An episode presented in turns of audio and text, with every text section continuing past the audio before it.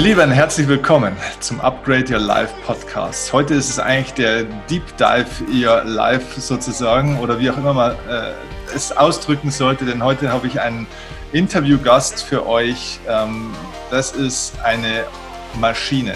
Das ist eine unglaubliche Story, eine unglaubliche Fähigkeit, die dieser Mann hat und wir können sehr, sehr viel darüber lernen, wie behält man Ruhe. Wir können viel über mentale Stärke lernen lernen. Wir können viel über Konzentration lernen, denn dieser Mann, äh, sein Name ist Tom Sitas und er sollte eigentlich jedem bekannt sein, ist er aber nicht, weil ähm, er ist in einer Sportart einer der weltbesten die leider nur eine Randsportart ist, ähm, aber eine faszinierende, unglaubliche Sportart und vielleicht eine der Sportarten mit der höchsten mentalen Herausforderung, weil es tatsächlich in den Bereichen, wie er das macht, wirklich effektiv ums Leben geht.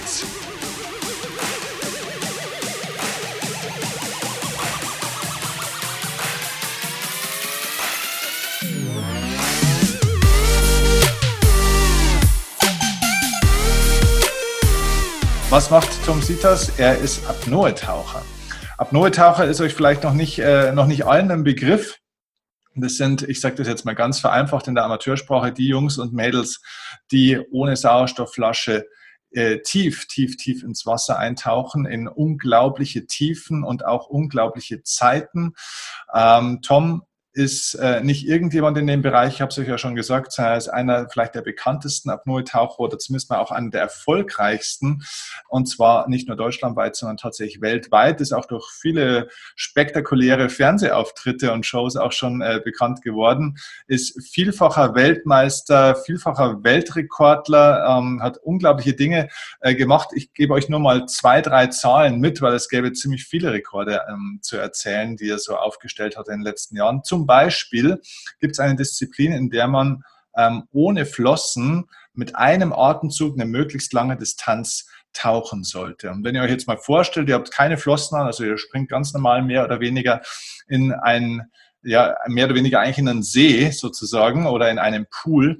Wie lange könntet ihr mit einem einzigen Atemzug tauchen? Ja, der Tom hat da mal so nebenbei eine, eine Distanz von 213 Metern aufgestellt, was ich, das ist eine, das ist eine unvorstellbare Zahl, ehrlich gesagt. Ich könnte ja, glaube ich, nicht mal 213 Metern mit mehreren Atemzügen tauchen. Und was ich noch faszinierender finde, ist die Zahl, wie lange er es geschafft hat, mit einem Atemzug unter Wasser zu bleiben. Also ohne jetzt irgendwo hinzutauchen, sondern praktisch in völliger Ruhe und Stille. Da gibt es jetzt zwei Zahlen. Einmal mit äh, reinem Sauerstoff, der davor geatmet oder aufgetankt wird sozusagen, also nicht der normale Sauerstoff in der Luft ist, sondern ein ganz spezieller gereinigter Sauerstoff. Und da war die Zeit 22 Minuten und 22 Sekunden. Also ähm, das ist verdammt lang, mein Lieber. Ähm, und es gibt aber natürlich auch noch die Zeit für die normalen Menschen, die vielleicht noch nie reinen Sauerstoff geatmet haben. Ähm, also mit einem normalen, mit normalen Atemzügen sozusagen, mit normaler Luft. Und da lag die Zeit mit einem Atemzug 10 Minuten und 12 Sekunden. Wie geht sowas? Und vor allem nicht nur, wie hält man so lange die Luft an, sondern wie bleibt man auch ruhig, vor allem wenn man dann in äh, Tiefen taucht von 70, 80 oder noch mehr Metern, wo ein kleiner Fehler, ein Husterer oder sonst irgendwas, den könnte ich mir vorstellen, sicheren Tod bedeuten würde. Wie bleibt man da ruhig? Wie bleibt man unter so einem Druck sehr, sehr ruhig? Und wie kann man so eine Leistungsfähigkeit und so eine mentale Stärke und innere Balance entwickeln? Das wollen wir heute von dir wissen, lieber Tom. Erstmal herzlich willkommen im ja, Upgrade Your Life Podcast. Schön, dass du da bist. Ja, vielen Dank, dass ich hier sein darf. Also ich habe ja schon wirklich viele verrückte Vögel jetzt auch im Podcast gehabt, aber du bist mit Sicherheit mit dem, was du so machst, unter den Top 5. Hey. Sag mal, äh, ja genau, sag mal, wie kommt man denn eigentlich auf die Idee, ich meine, das ist ja wirklich, das ist ja wirklich lebensgefährlich, was du in den, in den Extremfällen ja da auch ähm, gemacht hast oder glaube ich ja auch zum Teil immer noch machst. Wie kommt man denn auf die Idee, sage ich mal, aus einem Hobby, aus etwas, was einem Spaß macht, ähm, wo man vielleicht auch erstmal eine Faszination dafür kriegt, dann irgendwann sowas Extremes zu machen, wo es wirklich effektiv ums Leben geht? Hm. Naja, im Prinzip ist das über ein Hobby entstanden. Ne? Es war wirklich einfach erstmal eine Leidenschaft. Und ähm, ich habe mich da total drauf gestürzt, weil ich mein Leben lang das einfach genossen habe, unter Wasser zu sein. Und als ich dann hier so ein Team hatte, was viel trainiert hatte, war ich natürlich immer dabei und so lange wie es geht. Und jeden Tag bin ich irgendwo durch äh, Hamburg, teilweise Deutschland, äh, gecruised, habe mir ein Schwimmbad gesucht und äh, so viel trainiert, wie ich konnte. Und dann wurden die Zeiten immer mehr und, und immer länger. Äh, auch die Strecken, die ich getaucht bin. Und äh, im See bin ich dann relativ schnell auch mal dann auf den Grund gekommen, da bei 50 Metern. Und ähm, ja, und dann wurde ich mitgeschleift auf die, auf die Wettkämpfe. Ich hatte Kapazitäten, mhm. ähm, hatte einfach Lust darauf, mal zu sehen, was da los ist in dem Zirkus. Mhm. Und ähm, ja, habe dann einfach mal teilgenommen an so einem Wettkampf. Und das hat dann auch gar nicht lange gedauert. Da war ich dann plötzlich deutscher Meister und ähm, ja, und das ging dann irgendwie immer weiter. Und äh, ja, meine Freude habe ich nicht verloren mhm. und ähm, bin dann ganz lange dabei geblieben. Machst du dir da äh, manchmal Gedanken oder hast du dir da damals auch Gedanken gemacht in den Extremzeiten, sage ich jetzt mal, wo du vielleicht an deinem Leistungsmaximum dann auch warst, gerade auf Wettkampfebene, dass du irgendwann gesagt hast, wow, das ist wirklich krass lebensgefährlich. Kann ich das, will ich das verantworten noch für mich selbst? Also es gab schon so zwei, drei Situationen, die ein bisschen kritisch waren, muss ich ehrlich sagen. Ähm, normalerweise tastet man sich ganz, ganz langsam ran, ne? Stück für Stück. Und ich bin da auch sehr verantwortungsvoll und ähm, ja, mache alles nur nach den Sicherheitsbestimmungen, die man da einhalten sollte. Geht zum Beispiel niemals alleine tauchen, das ist so die wichtigste Regel. Und das kann man sich unschwer vorstellen. Wenn da was passiert, dann hast du niemanden, der dich rettet. Mhm. Und ähm, normalerweise ist das recht, recht safe, aber es ist nun mal so äh, wie mit anderen Unfällen auch, wenn viele Dinge schief gehen, dann ähm, kann eben mal einiges zusammenkommen und dann wird es auch mal kritisch. Und das hatte ich dann im Wesentlichen beim Tieftauchen. Ne? Im äh, Becken ist es nicht ganz so äh, gefährlich, aber beim Tieftauchen kann das schon mal vorkommen, dass du, wenn du dich so ein bisschen übernimmst und dann was Unvorgesehenes passiert, dass es mal kritisch wird. Und da hatte ich dann drei Situationen. Ne? Zum Beispiel bin ich einmal auf 65 Meter Tiefe gewesen in einem dunklen See, wo man wirklich so gut wie nichts gesehen hat. Mhm. Und äh, habe dann meine Führungsleine verloren. Ne? Man hat zur Orientierung so ein Seil. Und heute betreibt man es auch anders. Das war relativ früh am Anfang meiner Karriere. Da ist man dann einfach so auf Sicht darunter getaucht, hat seine Hand ans Seil genommen und ja, und dann ist man halt runter wieder auf. Ne? Und ich habe dann einen Knoten im Seil, das war auch noch ganz lustig. Da waren wir früher so ein bisschen unbedarft. Und dann habe ich am Knoten, bin ich da so ein bisschen festgehangen und äh, habe das, das Seil verloren. Und das ist mit der Orientierung dann nicht ganz so leicht. Und da geht dir dann alles Mögliche durch den Kopf ne, in dem Moment. Und ähm, da geht es natürlich, Ruhe zu bewahren. Okay. Da gibt es noch andere Beispiele. Aber äh, das ist ja auch was, ich meine, sowas kann man ja nicht trainieren. Äh, ist, das, ist das ein Talent, ist das eine Gabe von dir grundsätzlich, dass du sagst, okay, ich bin grundsätzlich ein Naturell von Mensch, der eher ruhig bleibt oder hast du das erlernt? Ich glaube, das hat auch viel mit Training zu tun. Also ich habe schon eine, eine, eine Gabe da, ne? aber ähnlich wie das mit Willensstärke ist, wenn du immer wieder in solche Situationen kommst und immer wieder ja, diese Mechanismen abrufen musst, was machst du? Ähm, sei bitte sehr, sehr zielorientiert, damit das hier alles gut ausgeht. Ähm, dann, ja, dann erlernt man eben diese Techniken und kann sie immer schneller und effizienter anwenden. Ne? Okay. Ähm, ich meine, du, du machst ja extreme Sachen. Ne? Also wenn man sich das anschaut, jetzt ohne diesen speziellen Sauerstoff, aber zehn Minuten äh, sozusagen auf gut Deutsch gesagt die Luft anhalten, ist ja, sage ich jetzt mal, für, für normale Menschen unvorstellbar. Aber ich sage jetzt mal, in trotzdem in außergewöhnliche Bereiche reinzukommen, also vielleicht fünf Minuten, sechs Minuten, sieben Minuten, was man sich auch kaum vorstellen kann, ist das etwas, wo man auch ein spezielles Talent und eine Gabe braucht? Also bist du da irgendwie ein bisschen einfach anders gebaut oder, oder sagst du sowas? Also vielleicht jetzt nicht zehn Minuten, weil ich meine, das können ja in der Welt fast, kann ja fast keiner, aber so, was weiß ich, fünf, sechs Minuten, was ja auch total krank ist eigentlich, könnte sowas mehr oder weniger jeder schaffen oder braucht man dafür eine spezielle Konstitution? Also ich denke, fünf Minuten können sehr, sehr viele schaffen. Okay. Ne? Also ich habe es schon auch erlebt, dass einige so ein bisschen kämpfen irgendwie und lange bei vier Minuten sind, die das wirklich wollten und auch trainiert haben. Aber wenn du einigermaßen sportlich bist und Sport für dich kein Fremdwort ist und da wirklich viel für gibst und trainierst, dann ist das in der Regel schon drin, auch die fünf Minuten zu erreichen. Sechs wird dann schon seltener und so weiter und so fort. Ne? Sieben gibt's dann, ich weiß nicht, in, in Deutschland sind das vielleicht so zehn Leute, die in diese Bereiche vordringen. Okay. Vielleicht ist es noch ein bisschen mehr, aber das sind dann schon ähm, ja, Zeiten, die du auch wirklich, wo du wirklich viel für trainieren musst und vielleicht auch eine Gabe brauchst. Ich erinnere mich, als ich angefangen habe, war das schon auch viel mehr als der Durchschnitt. Da habe ich dann beim ersten Mal, wo wir die Zeit gemessen haben, das war dann irgendwie so eine crazy Aktion abends im Pool. So, jetzt lass mal hier um die Wette die Luft anhalten. Da habe ich schon drei Minuten zwanzig geschafft. Und das ist im ersten Versuch schon außergewöhnlich. Ne? Also ich bringe da auch ein bisschen was mit. Okay, okay.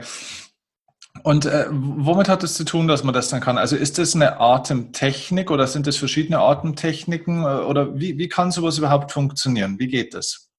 Hm. Also der größte Anteil, durfte ich dann ja irgendwann mal lernen, ist tatsächlich die, ja, der mentale Umgang in, mit der Situation. Okay.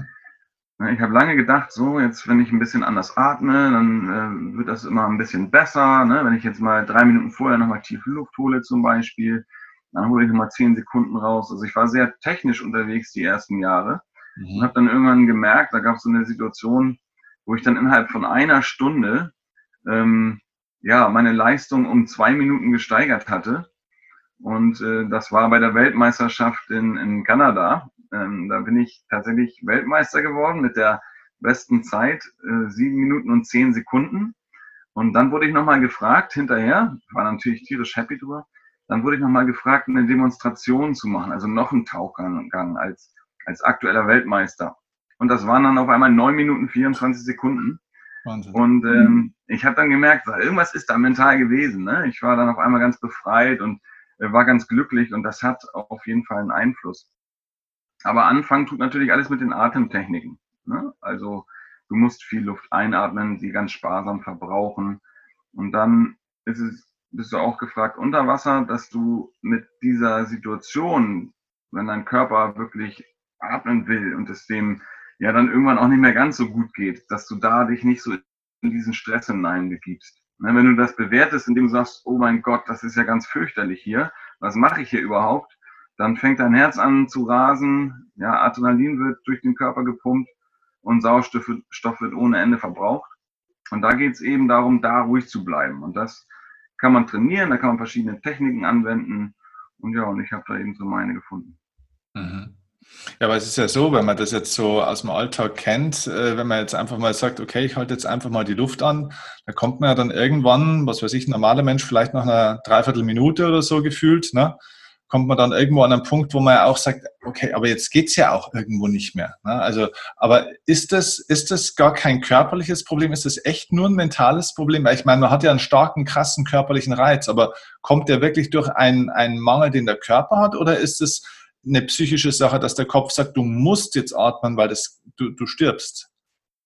Das ist tatsächlich erstmal psychisch. Ich muss jetzt ein bisschen aufpassen, was ich sage. Okay. Aber ähm, erstmal ist es tatsächlich so, dass du noch viel, viel länger könntest.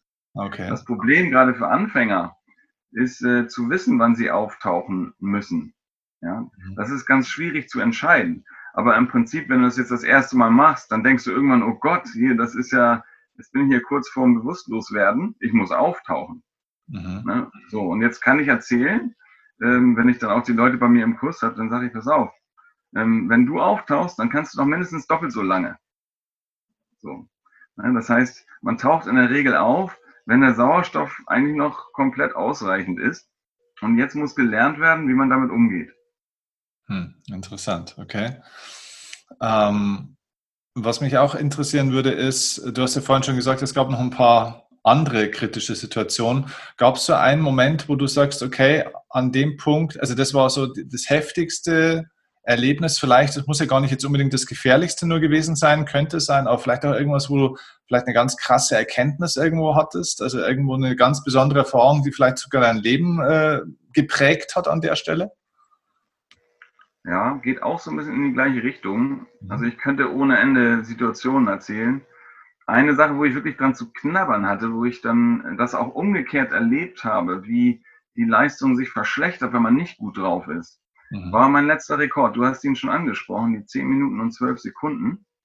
Da habe ich mich Monate darauf vorbereitet und bin nach Athen geflogen und da gab es dann eine internationale Jury, die gekommen ist deswegen.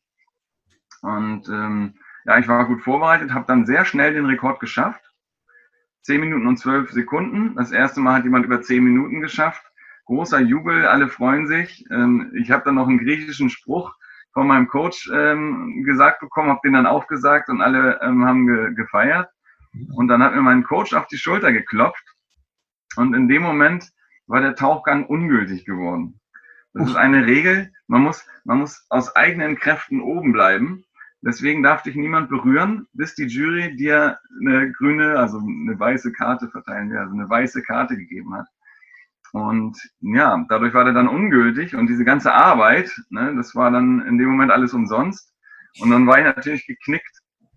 Und äh, das hat mich dann äh, ja ziemlich runtergezogen und äh, ich hatte Gott sei Dank noch ein bisschen Zeit, habe dann viele Versuche noch hinterhergeschoben, um da ranzukommen, aber bin nicht mal an die neun Minuten äh, rangereicht. Also es hat einfach nicht mehr geklappt. Und das war natürlich für mich so ein großes Ziel gewesen, so bedeutsam, dass ich mir überlegt habe, wie ich jetzt vorgebe, gehe. Ich hatte noch zwei Tage Zeit äh, für Versuche. Und mein Coach sagte mir, jetzt nimm doch mal, nimm doch mal eine Auszeit. Mhm. Und ich dachte, ich kann jetzt keine Auszeit nehmen, ich muss doch diesen Rekord aufstellen. Und da sind wir dann einen Tag lang mit dem Boot bei blauem Himmel äh, übers Meer gefahren und haben also richtig äh, eine schöne Zeit gehabt. Und am nächsten Tag, gleich der erste Versuch, habe ich wieder genau die gleiche Zeit, 10 Minuten und 12 Sekunden gemacht. Und das war so ein Ding, wo ich gesehen habe, so, Mensch, das hat einen riesen Einfluss, mhm. ähm, wie die Stimmung ist, ne? der, der Druck und ähm, ja, und die Freude dann letzten Endes auch. Und das kann man äh, tatsächlich ganz gut verwenden. Ne? Ich habe bei allen äh, folgenden Wettkämpfen dann wirklich diese diese Sache auch übernommen und wirklich dafür gesorgt, dass es mir dann auch gut geht und ich in einer ja, ja, fröhlichen, äh, frohen Stimmung bin. Ne? Das mhm. ist so ein, ein, eine Sache, die mir gut geholfen hat. Mhm, mhm. Okay.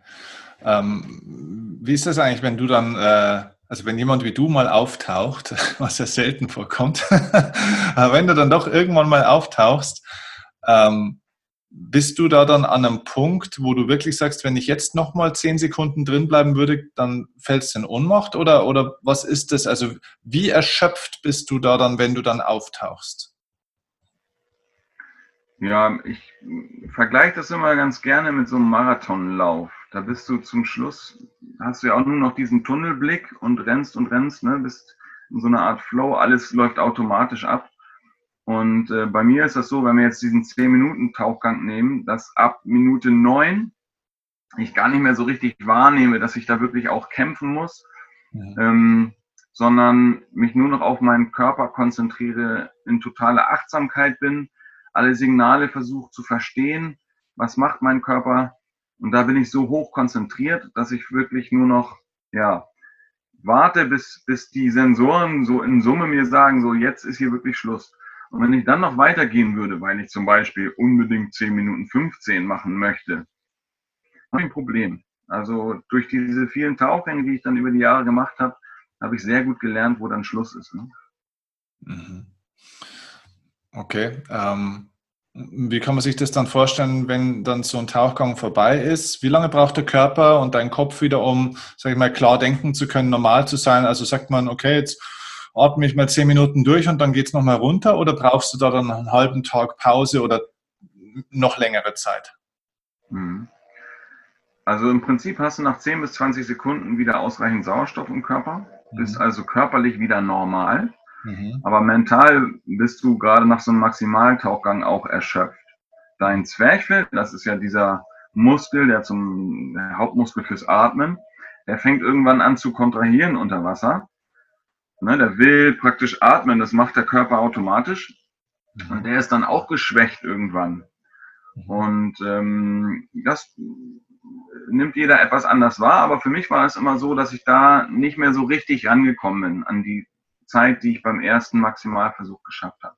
Und da brauche ich dann in der Regel einen Tag, um mich wieder voll fit zu fühlen. Mhm. Okay. In, in so einer Phase, wenn du dann in dieser, naja, ich meine, das sind ja doch lange Zeiten, die du dann, du hast sehr viel Zeit zum Nachdenken. Das ist ja die große, die große Herausforderung, sage ich jetzt mal bei dem Ganzen, dass man wahnsinnig viel Zeit hat zu denken. Das ist jetzt anders wie bei einem Skispringer oder sowas. ähm, da ist der Wettkampf relativ kurz. Äh, bei dir ist es doch relativ lange und man tut ja eigentlich praktisch fast nichts. Äh, jedenfalls nicht bei der Disziplin, wo man ja nur in der Ruhe ist. Was geht dir da in dem Moment durch den Kopf, wenn du da dann sitzt oder liegst, mehr oder weniger? Also, okay, du nimmst deinen Körper wahr und so, aber kommen da spezielle Gedanken oder hast du da auch eine Technik für dich, wo du sagst, da beschäftige ich auch meinen Kopf, weil auch das wieder irgendwie ja Sauerstoff und Energie verbrauchen würde, wenn ich da an irgendwas denke, was mich sonst vielleicht ärgert oder keine Ahnung was? Genau, das darf gar nicht sein, dieses an irgendwas denken, was mich ärgert. Ne? Ja. Das heißt, wenn, wenn ich denke und, und äh, beurteile, dann möglichst positiv. Fällt manchmal schwer, wenn das Zwerchfell anfängt zu kontrahieren und das so ein bisschen unangenehm wird. Mhm. Ähm, aber das wäre so die hohe Kunst. Ne? Ich muss ganz ehrlich gestehen, ich schaffe das auch nicht die ganze Zeit. Mhm. Aber mein Bestreben ist es, achtsam zu sein und nicht in dieses, ja, oh Gott, und das ist doof zu kommen sondern ähm, auf meinen Körper zu achten, auf alle, alle Muskeln zu fühlen, dass sie wirklich entspannt bleiben. Das fängt meistens hier so im Nacken an. Mhm. Ne, immer mal wieder in, die, in das Fühlen der Muskeln gehen. Und man kann das vergleichen mit so einer ähm, Achtsamkeitsmeditation. Mhm. Hast du ja bestimmt auch schon einige Erfahrungen mitgemacht. Ne, da geht es darum, wenn ein Gedanke kommt, dass man den anschaut, aber nicht bewertet. Und dieses bewertfreie Denken, das ist so, naja, das Hauptmittel, sag ich mal. Mhm, okay. Ähm, kannst du das genießen, wenn du da dann unten liegst? Also, ich meine, das ist ja eine unglaubliche Stille, es ist ja eine Ruhe, die auch in einem irgendwie einkehrt. Zumindest mal für einen gewissen Zeitraum, solange es vielleicht körperlich noch nicht ganz so hart ist, erstmal. Ähm, also, kannst du das da genießen, diese, diesen Moment dann auch? Ja, komplett. Das ist für mich eine absolut magische Erfahrung. Und das ist auch, warum ich das Ganze mache. Ich bin als Kind schon immer im, im Pool, habe ich mich einfach auf den Boden gesetzt und fand es total cool, da so zu sitzen und ja, sich irgendwie so zu fühlen, als wenn man in einem anderen Lebensraum ist und da auch so hingehört. Und ja, das habe ich, seitdem ich angefangen habe zu trainieren, versucht zu erreichen.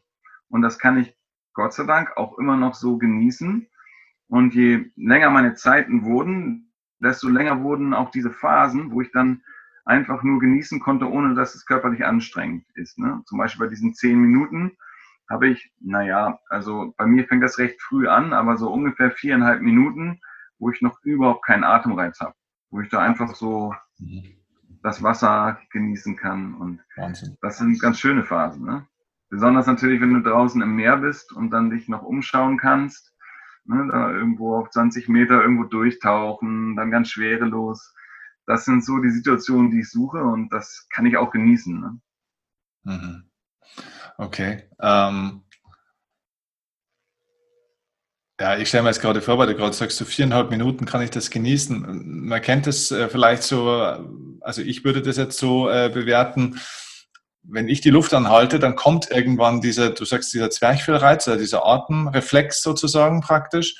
Und den kannst du dann ein bisschen rauszögern, aber dann ist halt irgendwann Schluss und dann, äh, dann holt man wieder Luft. Ist dann das, also du, du schaffst es ja irgendwie dann mit irgendwelchen Techniken, dass du über diesen Reizpunkt drüber kommst. Ist denn das dann etwas, was dann auch irgendwann mal aufhört? Also ist das eine Phase, ist das eine Wellenbewegung? Geht das denn dann auch mal wieder weg, wenn man über diesen ersten Reizreflexpunkt drüber kommt, gibt der Körper dann auch wieder eine Zeit lang eine Ruhe und es kommt dann wieder? Also sind das Wellenbewegungen oder ist es dann eine Quälerei bis zum Schluss, bis du dann wieder Luft holst? Ähm, das ist bei jedem ein bisschen anders. Okay. Ich vermeide auch so Ausdrücke wie Quälerei.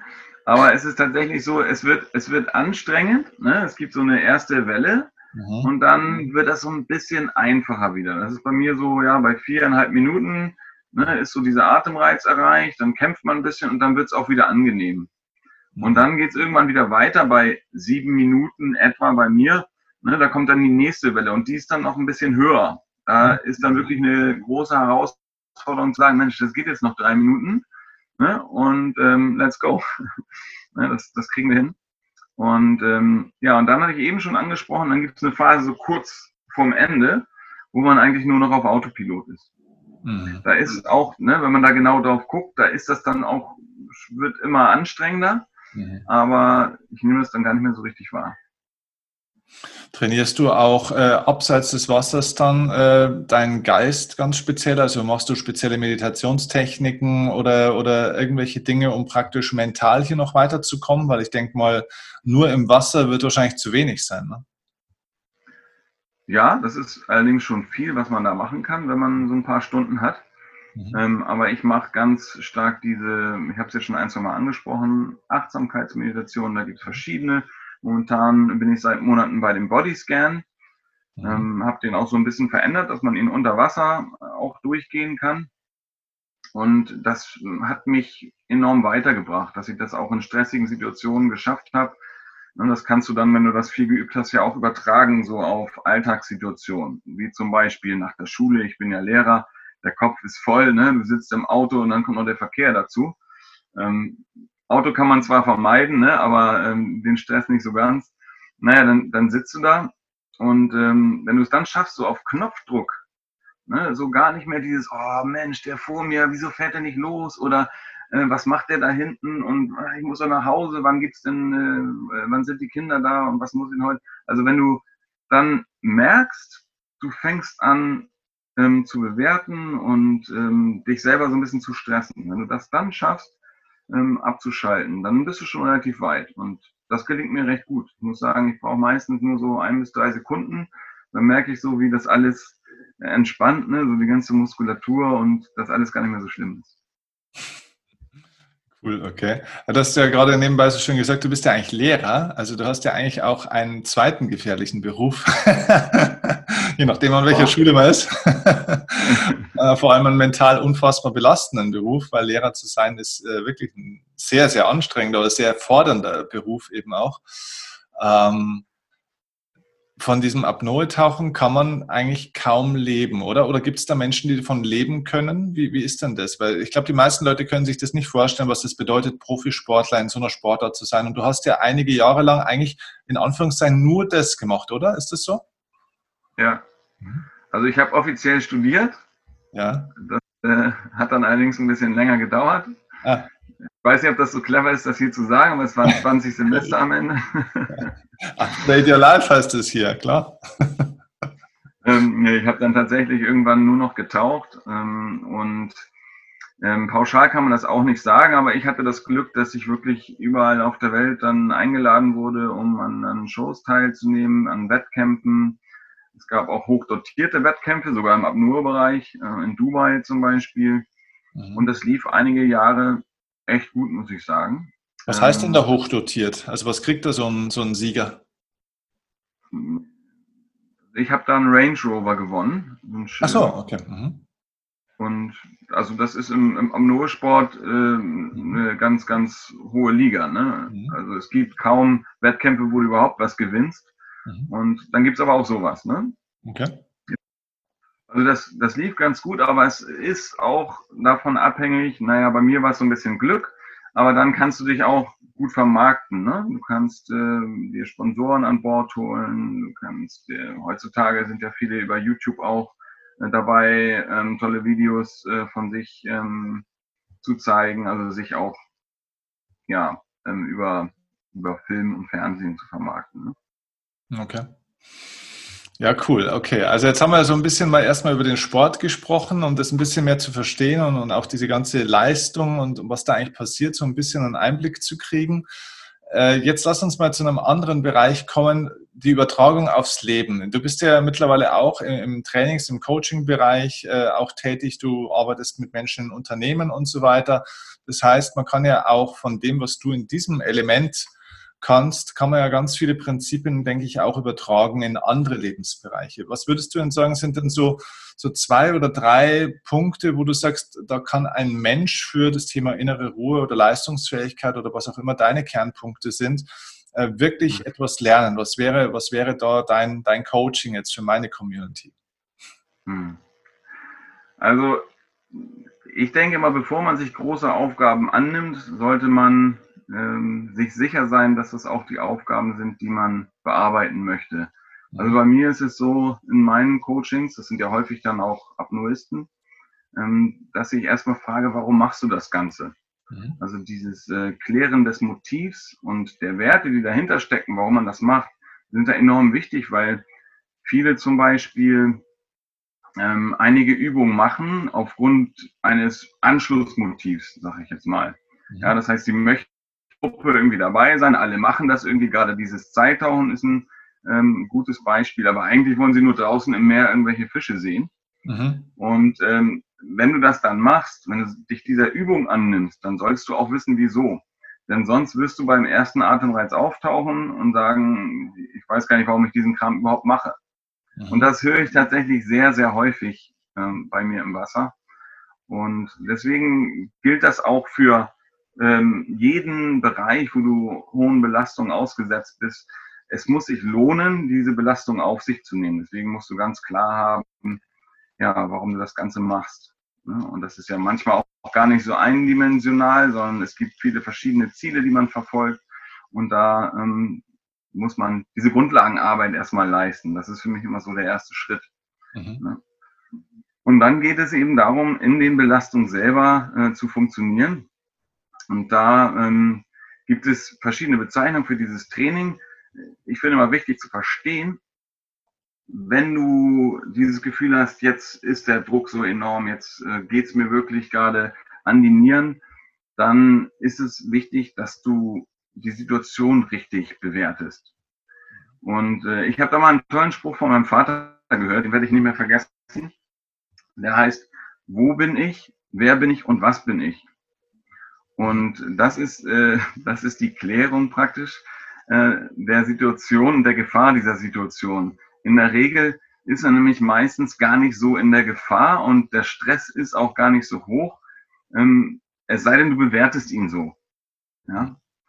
Und ähm, diese Bewertung ist das, was ganz entscheidend ist, um ähm, vernünftig und klar agieren zu können. Wenn du dich nämlich in diesen Stress hineinbegibst und erstmal überlegst, oh Gott, jetzt äh, kommt hier ähm, äh, noch wieder eine neue Anforderung, mein Chef hat eine neue Deadline gesetzt, wenn da ganz viel zusammenkommt und du dich da hineinbegibst, dann wird es schwierig. Ich finde es wichtig, in diesen Situationen sich klar zu machen, worum es geht, sich nochmal auf seine Ziele, seine Ausgangslage zu berufen und den richtigen Wert der Sache zuzuschreiben. Man hat es in der Hand, die Situation richtig zu bewerten und das kann man üben. Das ist ein zweiter wichtiger Punkt. Das ist eine Sache, die ähnlich wie du kennst es bestimmt, dieses Glas voll, Glas oder Glas halb voll, Glas halb leer Prinzip. Ja, wenn man das einmal ähm, sich so sagt, Mensch, ich müsste jetzt positiv denken, ne, das ist ganz toll, das hilft mir viel, ähm, dann spürt man da meistens keine Wirkung und gibt dann recht schnell auf damit. Wenn du da aber dran bleibst, ne, man kann sich jetzt in diese Situation begeben und sich mal überlegen, okay, wenn mein Gedanke jetzt ist, oh Gott, und die Deadline ist, das schaffe ich nicht, äh, welche alternativen Gedanken kann ich denn finden? Ja? Und wenn man sich das überlegt, was ich stattdessen denken könnte, zum Beispiel, ja, mein Chef ist eigentlich ja ein super Typ, der ähm, hat jetzt ein bisschen Druck, ja, aber der wird mir auch die Rübe nicht abreißen, wenn es äh, dann eine Stunde später ist. Ne? Mhm. Ähm, das heißt, wenn du versuchst, das ein bisschen positiver zu bewerten, dann ähm, geht auch der Puls nicht in die Höhe und dann kann man es schaffen, da ruhig zu bleiben. Das ist so eine zweite ähm, Übung, die ich da. Also Bewertung, ja? also ja. die Kunst, den Dingen eine Bedeutung zu geben oder sie zu bewerten. Mhm. Oder da, da, steckt aber, glaube ich, noch auch was drin, ja, weil du, wie war das? Wo bin ich? Wer bin ich? Was bin ich? Waren die drei Fragen, oder? Die dein Vater. Ja, genau, nicht schlecht. Ja. Aber, aber das ist ja, das ist ja im Endeffekt eine, eine, eine Präsenzwahrnehmung. Also wenn ich, wenn ich mir die Fragen stelle, wo bin ich? Wer bin ich? Was bin ich? Dann ist es ja vom, vom Mentalen her eigentlich ein Zurückholen in den jetzigen gegenwärtigen Moment. Also Präsenzbewusstsein ein Stück weit auch, oder? Das ist Achtsamkeit. Ne? Mhm. Wenn man sich diese Frage stellen muss, dann ist man meistens in der Situation, dass man die, ja, die Lage stressig bewährt, äh, bewertet hat. Ja, es kreisen einem unheimlich viele Gedanken äh, durch den Kopf und man weiß nicht ein noch aus. Und wenn du dich dann auf dich besinnst, Ne? Da gibt es auch verschiedene Atemtechniken, die man machen kann. Ähm, und ich nochmal, dir nochmal diese Fragen stellst als Beispiel. Ne? Wo bin ich überhaupt? Ich bin jetzt bei mir auf der Arbeit. Ich bin ein, ein ähm, ja, ähm, Arbeitnehmer in welchem Bereich auch immer, im Eventmanagement. Ähm, und ich bin ein Mensch vor allen Dingen. Ne? Ich bin ein Mensch, das heißt, ähm, egal wie hoch die Belastungen sind, ich kann ja nur aus meiner Kraft jetzt das Beste rausholen. Ich kann mich nur auf diese Situation konzentrieren und ähm, die Schritte gehen, die ich für richtig halte. Mehr muss ich gar nicht tun. Ähm, und diese Erwartung, die ich dann teilweise an mich selbst stelle und, und diese Gefahr, die ich da sehe, die ist nicht unbedingt immer wirklich. Mhm. Okay. Okay, gut. Also dann haben wir einmal hat man dieses Thema Motiv, die Motivlage, so warum mache ich das eigentlich? Zweitens war dieses Thema jetzt eben so der, der Achtsamkeit praktisch. Gibt es noch einen äh, wichtigen Punkt, wo du sagst, der ist elementar? Ja, Motivation, ne? die gründet sich ganz viel auf, auf diesen Werten, auf dieser Basis auch des Motivs.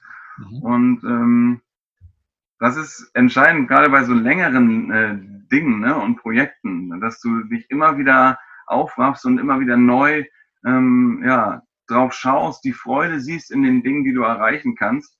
Ähnlich ist es bei mir beim Training. Wenn ich drei Monate lang jeden Tag im Wasser war und äh, jeden Tag Maximalleistung gebracht habe, die ähnlich einer, eines Marathons sind, dann wird man auch irgendwann müde und da gibt's verschiedenste Techniken, wie man da am Ball bleiben kann. Du kennst sie sicherlich, du kennst viele davon. Ne, da geht es einerseits darum, seine Ziele klar zu haben, aber auch Zwischenerfolge zu sehen, ist immer ganz wichtig. Und das kann man entweder, indem man sich das selber sichtbar macht, ähm, man kann sich das aber auch sagen lassen. Das finde ich auch immer eine ganz wichtige Geschichte. Man ist ja nicht alleine bei dem Sport, man hat einen, einen Partner und man kann das sich auch so einrichten, dass man sich mal eine Rückmeldung gibt, ähm, dass man den Erfolg einfach sichtbar macht und sich darüber motiviert. Mhm. Okay. Es gibt ja unterschiedliche Dinge, die du in deinem Sport ja auch so machst. Also das eine ist ja mal so, sage ich mal, diese Jagd nach einem Rekord. Ähm, das heißt, okay, ich versuche hier möglichst lang unter Wasser zu bleiben und nochmal rauszuzögern und nochmal und nochmal. Das ist ja eher so eine, so eine Sache, die kann ich ja auch viel mit Wille steuern, ein Stück weit, könnte ich mir jetzt vorstellen. Es gibt ja aber auch Bereiche, wo du dann irgendwann auch mal die Kontrolle ein Stück weit auch abgeben musst. Also wo du eigentlich ins, ins Vertrauen, also ins völlige Vertrauen in dich und in, in, ins Leben mehr oder weniger und in deine Fähigkeiten auch gehen musst, denke ich jetzt mal. Und das ist ja, würde ich mir jetzt vorstellen, ich bin wirklich ein kompletter Outsider, sage ich jetzt mal. Ich, hab, ich war noch nie in meinem Leben tauchen, nicht mal normal tauchen. Ähm, aber wenn du jetzt da auf 70 Meter runtertauchst, dann ist es ja ein Punkt, wo du sagst, okay, das hinzukriegen äh, und da wieder heil rauszukommen aus dem Ganzen, das ist ja mehr als Willenskraft. Da geht es ja nicht nur irgendwie um das, dass ich jetzt irgendwie versuche und irg irgendwas, sondern das sind ja schon mehr, weil da können ja auch, ähm, da können ja auch tausend Dinge, könnte ich mir vorstellen, passieren, die du selber vielleicht auch manchmal gar nicht beeinflussen kannst. Ähm, und wenn irgendwas Blödes passiert, dann könnte es wirklich sehr, sehr ungünstig sein. Ähm, wie schaffst du es denn, so ein Urvertrauen dann einfach auch in dich und in diese Situation zu geben, also dich so fallen zu lassen, ist, glaube ich, die richtige Formulierung, weil das ist ja im wahrsten Sinne des Wortes an sich fallen lassen, weil das ist ja schon nochmal eine andere mentale Sache, als jetzt, sage ich mal, einfach auf gut Deutsch gesagt, die Luft anzuhalten, oder? Ja, gerade dieses Tieftauchen, ne? wenn du da unten bist, dann darf eben nicht viel schiefgehen. Und da musst du vorher schon dafür sorgen, dass da entsprechende Sicherheitsvorkehrungen getroffen sind. Okay. Ähm, also Vorbereitung. Das heißt, wir haben, mhm. wir haben Sicherungstaucher, die mhm. mich dann auf dem Rückweg abholen. Das ist der Weg, der da ähm, kritisch ist natürlich, ne, weil der Sauerstoff da gering wird. Und da gibt's dann Sicherungstaucher, die dich wirklich abholen und den Rest des Weges begleiten. Ja, also das ist schon da enorm wichtig. Dann ist es aber auch so, dass ich den Tauchgang so plane, dass ich da sehr konservativ unterwegs bin, dass ich da nicht an meine absolute Leistungsgrenze gehe, sondern mir noch so einen kleinen ähm, Sicherheitsraum ähm, wahre. Das heißt, nur bis 90 Prozent meiner ähm, ja, potenziellen Maximalleistung gehe. Und dann bin ich doch recht entspannt meistens, ne, was das angeht. Aber natürlich kannst du nie 100 Prozent ausschließen und deswegen gab es mal diese zwei, drei Situationen, die ich anfangs erwähnt habe. Ja, aber das ist übrigens ein interessanter Punkt, weil ich meine, du sprichst ja auch viel über, über Leistungsfähigkeit und so weiter. Und das ist ja jetzt mal eine, eigentlich eine ganz eine andere Aussage von jemandem, der im absoluten Hochleistungsbereich unterwegs ist, weil die meisten Leute, die über Leistung sprechen, erzählen dir immer was, du musst über deine Leistungsgrenzen drüber gehen, du musst 110, 120 Prozent auch mal geben. Äh, in deiner Sportart ist sowas ja mehr als lebensgefährlich. Ähm, das heißt, du hast ja da, könnte ich mir dann vorstellen, einen anderen Blick auf, auf Leistungsgrenzen. Und äh, also würdest du sagen, ist das eine Übertragung auch? Sollte man generell eben diesen Puffer, hm, sage ich jetzt mal, einbauen, auch abseits von dem, was du machst, also auch im Alltag? Äh, denkst du, dass die Leute zu, zu weit gehen teilweise mit dem, wie sie sich fordern? Also überfordern sich die Leute zu viel? Also ich sehe das schon so, dass man immer mehr ans Limit geht. Ne? Das sind ja gesellschaftliche Entwicklungen. Man muss immer mehr äh, Leistungen bringen. Und ich denke schon, dass da viele auf dem Zahnfleisch gehen, obwohl das gar nicht nötig wäre. Ne? Und ähm, da denke ich schon, kann man das auch übertragen, ne? dass, dass du erstmal sehen musst, dass du gesund bleiben möchtest und Freude an der Sache behalten möchtest, die du machst. Und äh, das geht eben nicht, wenn du da über deine Grenzen gehst. Das heißt nicht, dass die Weltrekorde, die ich auch aufgestellt habe, nicht schon auch an meinem Limit waren. Ne? Aber ähm, man sollte sich das schon zum Prinzip machen, dass du nicht dauerhaft an deinem Limit agieren kannst, denn dann macht dein Körper irgendwann schlapp. Und auch die Motivation. Ne? Wenn du gerade beim Tieftauchen irgendwann mal über deine Grenze gekommen bist, ne? da vielleicht sogar bewusstlos geworden bist, dann hast du erstmal einen Knacks. Ne? Dann denkst du dir, ja, vielleicht ist es doch nicht das Richtige, traust dich nicht mehr wirklich. Und äh, das gilt es äh, eben ja, zu verhindern. Ne? Mhm. Man sollte schon dabei bleiben, ne? sich ähm, damit gut zu fühlen, was man gemacht hat, äh, keine Gefahr äh, zu empfinden. Und äh, das hat man eben auch vorher in der Hand. Ne? Mhm. Ja, aber, das ist ja genau der Punkt. Ne? Also diese Leistungsspitzen ist ja mal eine Sache, aber das wäre ja praktisch, das ist wie die Leute teilweise, glaube ich, an ihre Grenzen teilweise gehen, aber manchmal auch drüber. Das wäre wie wenn du irgendwie jeden Tag zweimal diesen Weltrekordversuch machen würdest und das über Wochen und Monate hinweg. Ich meine, das hältst auch du nicht, nicht aus, aber viele Leute machen das in ihrem in ihrem Bereich. Und ich glaube, sie vergleichen sich dann auch viel mit anderen, dass sie sagen, ja gut, aber der kann es doch auch und die können es doch auch. Was soll ich mich denn hier zu anstellen? So schlimm kann es doch nicht sein. Bei den anderen geht es doch auch, oder? Das ist auch ein Problem, äh, diese Vergleicherei, oder? Auch in deinem Sport im Endeffekt tödlich im wahrsten Sinne des Wortes, oder? Ja, also das ist eine, eine, hohe Gefahr. Also es gibt dann auch Leute, du hast, ich habe es ja schon gesagt, wichtig ist, dass du niemals alleine tauchst. Mhm. Und wenn du dann sehr, sehr ehrgeizig bist und in dem Bereich unterwegs bist, dass du wirklich jeden Tag da an deine Leistungsgrenze gehen möchtest, dann, ähm, ja, dann kann es auch mal sein, dass du Sicherheit außer Acht lässt und dann gehst du alleine los und dann wird es dann wirklich gefährlich. Ne? Mhm. Und äh, ja, sollte man nicht tun. Cool. Also, äh, wenn jetzt jemand sagt, krass, ich würde auch gerne mal so eine Erfahrung machen oder ich würde gerne von dem Tom was lernen, äh, sei es für mein Business, sei es einfach für mein Leben oder einfach auch nur sportlich, wo kommt man denn in Kontakt mit dir? Was kann man denn von dir lernen? Du hast ja auch vorhin das schon erwähnt, du bietest ja auch, glaube ich, Kurse und so weiter an. Erzähl doch mal. Hm. Also ich weiß nicht, ob noch mein, äh, meine Seite bei dir eingeblendet wird, aber es gibt eine Seite, die gerade äh, neu geschaffen wurde. Ich bin ja so ein bisschen im Übergang von Leistungssportler äh, zu Coach. Mhm. Und ähm, da findet man mich entweder auf meiner Webseite tomsitas.de, auf Facebook und Instagram bin ich jetzt auch neuerdings. Ähm, und äh, da findet man dann Kurse. Im Moment ist es natürlich ein bisschen schwierig ne, aufgrund äh, der Krise. Mhm. Äh, ich habe jetzt im Juni ein, ein Seminar leider absagen müssen. Das ähm, werden wir verschieben, wahrscheinlich auf Oktober. Ähm, und im September wird es eins geben, das ist ausgebucht. Also das nächste Seminar ist jetzt praktisch erstmal in Planung, ist noch gar nicht äh, terminiert. Im am 11. August gibt es noch einen Einsteiger-Tauchkurs. Ne, wen das interessiert in Hamburg, dazu kann man mich äh, kontaktieren. Im Sommer bin ich in Korfu. Da, naja, wenn es klappt, im Moment sieht es gut aus, aber da gibt es eine tolle Gruppe, die wir zusammen haben und da werden wir dann auch ein paar Grotten erkunden. Mhm. Und ja, schreibt mich einfach an. Es gibt ein paar Dinge, die geplant sind. Einiges ist dynamisch jetzt momentan, aber da wird noch einiges kommen. Cool, cool. Also, Das heißt, wenn ihr äh, Lust habt, mit den Tom in Kontakt zu gehen, ihr findet entweder unten in den Show Notes ähm, erstens den, die Webseite von Tom, zweitens natürlich auch den Facebook-Kontakt und den Instagram-Kontakt. Schreibt ihm einfach oder wenn ihr das jetzt hier per YouTube als Video seht, dann unten in der Videobeschreibung natürlich alles verlinkt.